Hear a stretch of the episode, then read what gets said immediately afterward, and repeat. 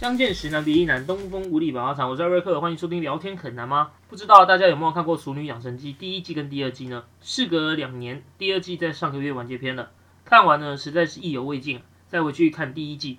第一季的第六集，那时候呢，女主角陈嘉玲在与交往多年、论及婚嫁的男友，跟从事多年的工作一并 say goodbye，在失业又失恋的情况之下呢，决定跟弟弟一起回老家台南，好好的养伤。但呢，今天不是要向大家好，我是古阿荣。哦，浓缩熟女给你们听，是要讲女主角在回去台南路程的车上，真实呈现了心理学著名的悲伤五阶段的科普，Five Stage of Grief，出自于呢《论死亡与临终》，On Death and Dying，作者呢是心理学家伊丽莎白库伯勒罗斯，Five Stage of Grief，悲伤的五阶段。第一个呢是 denial 否认，anger 愤怒，bargaining 讨价还价，depression 抑郁，and acceptance 跟接受。从心理学上来说呢，人在遭遇一件悲伤的事情之后，必须要经历这五个阶段，悲伤呢才算是真正的完结。大家呢可能有过失恋啊、亲人去世、车祸，经历了像九二一大地震那样的事件。发现呢自己得了癌症等悲伤灾难性的事件，一开始呢我们对于这样的结果无法接受，歇斯底里。可是经过了一段复杂的心理变化，最后是否还走过来了呢？有没有发现每一次经历这一类型的事件，总会有差不多的进程呢？悲伤呢是一种很复杂又不能轻易被理解的情感，因此每个人在悲伤时一开始进入的阶段也是不一样的。更重要的是呢，各个阶段都还有可能被重复到。打个比方，A 在高三的时候呢，他父母离婚了，他知道这是父母的选择，他要尊重，所以呢，他选择了接受啊。但是直到大学毕业，他才发现，哦，原来当时的接受啊，并不是真正的接受。在大学期间呢，他会因为他们离婚这件事情而难过、而愤怒，并且抑郁。相信呢，也不少人有经历过失恋这个试炼，有人呢用一个月便能重新振作。有些人呢，迟迟不能忘记已过去的恋情，仍然依恋着逝去的爱情。究竟失恋需要多久的时间才能够康复呢？根据心理学啊，失恋期可以是一个星期、一个月、一年，甚至十年或更多。瑞意美国精神科医师呢，伊莎白库伯勒罗斯提出了一个模型，描述呢人对哀伤跟灾难过程中五个独立的阶段。此模型名为库伯勒罗斯模型。此模型源于描述绝症患者经历的心理阶段。随后呢，库伯勒罗斯把该模型应用到亲人的死亡、失业，或者是一段感情的结束，又或者是任何其他改变生活的变化。这五个阶段呢，后来被广泛流传成悲伤五阶段。现实其实还可以发展出其他哀伤的阶段，包括有七种啊，或者是只有两种而已。那提到说，人生总要经历生老病死。但唯有生，让大多数人感到欣喜与希望。关于呢老病死，则容易避而不谈。于是呢，当它真正降临时呢，就像骤雨来袭，让人经不住打击。等待的时光呢，不仅难熬，也让其他人心中留下了悲伤的记忆。虽然呢，并非每个人的反应都相同啊，但呢，我们那一天到来之前呢，先可以认清死亡的面貌，它并不全然这么神秘。在有限的时间里，我们陪伴被照顾者，在人生的最终章，让他能有尊严、安详的离开。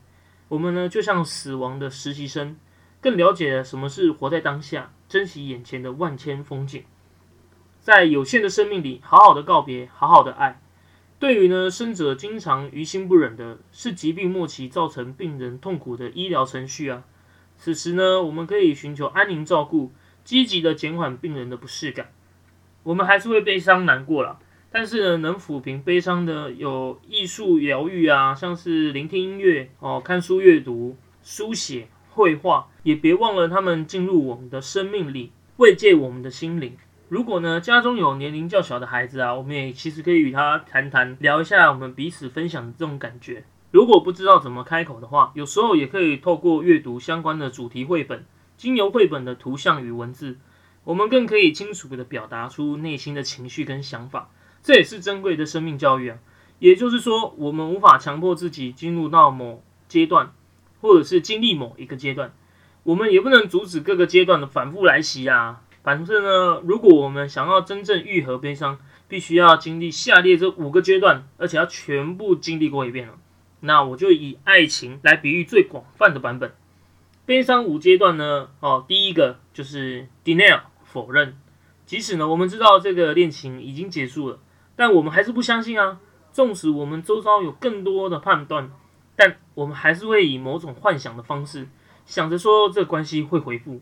即使我们看到一切已经过去的明确迹象，但只要是有些许隐藏的希望之光，我们也会选择不愿相信这一段关系已经结束。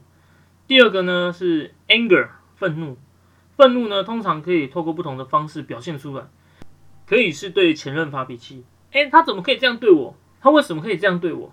或者是对世界的愤怒，诶，为什么所有事情都没办法解决？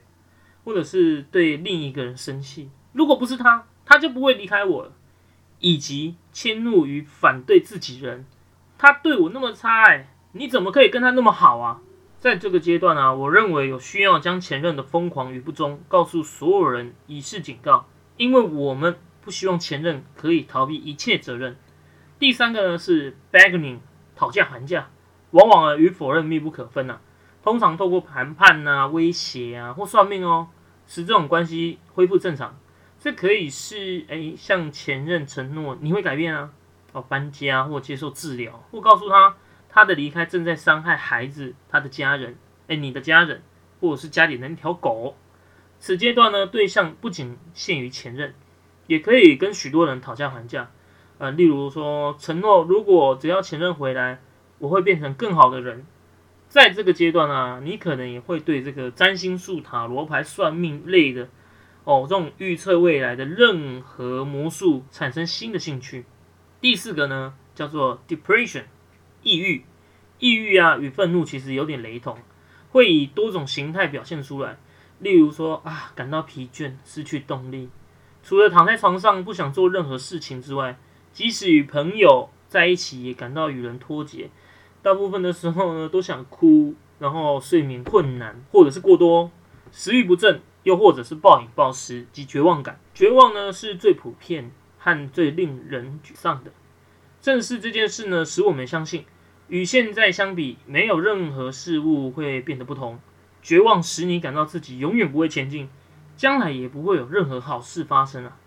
第五个就是我们最后一个，acceptance，接受，这是我们能够接纳损失的阶段，它不会突然发生。它通常是一点一点的渗透在其他的阶段之中。接受呢，并不总是和谐和快乐的，但可以肯定的是，悲伤会持续存在哦。接受需要面对失去和睦相处啊，放开恋情关系，慢慢前进。有时，当你认为这个阶段永远不会到来时，意味着你仍在较早的阶段挣扎。了解你的悲伤阶段，可以帮助你度过分手期。但你要知道，这个是没有时间限制的，因此呢，不必着急。虽然每个阶段都有感到痛苦的时候，但你要记得，一切都会过去的。在这边呢，提醒每一个人，所有的情绪都该被看见与被理解。尤其是我们的文化啊，不太喜欢这种负面情绪。但其实呢，我们可以允许自己有悲伤或愤怒，接纳自己的忧郁与无助。嗯，唯有好好的哭过、痛过。进而能接受事实与放下伤痛，这其实是一个不太容易的过程啊。情绪呢，其实就像波浪一样啊。哦，有时候风平浪静，而有时候又波涛汹涌。但每一次的浪呢，会随着时间越来越小，越来越小。正因为这个体悟到生命是有限的啊，所以呢，更提醒大家，我们要活在当下，好好的道别，好好的活在爱之中。那聊天很难吗？就下次见喽，拜拜。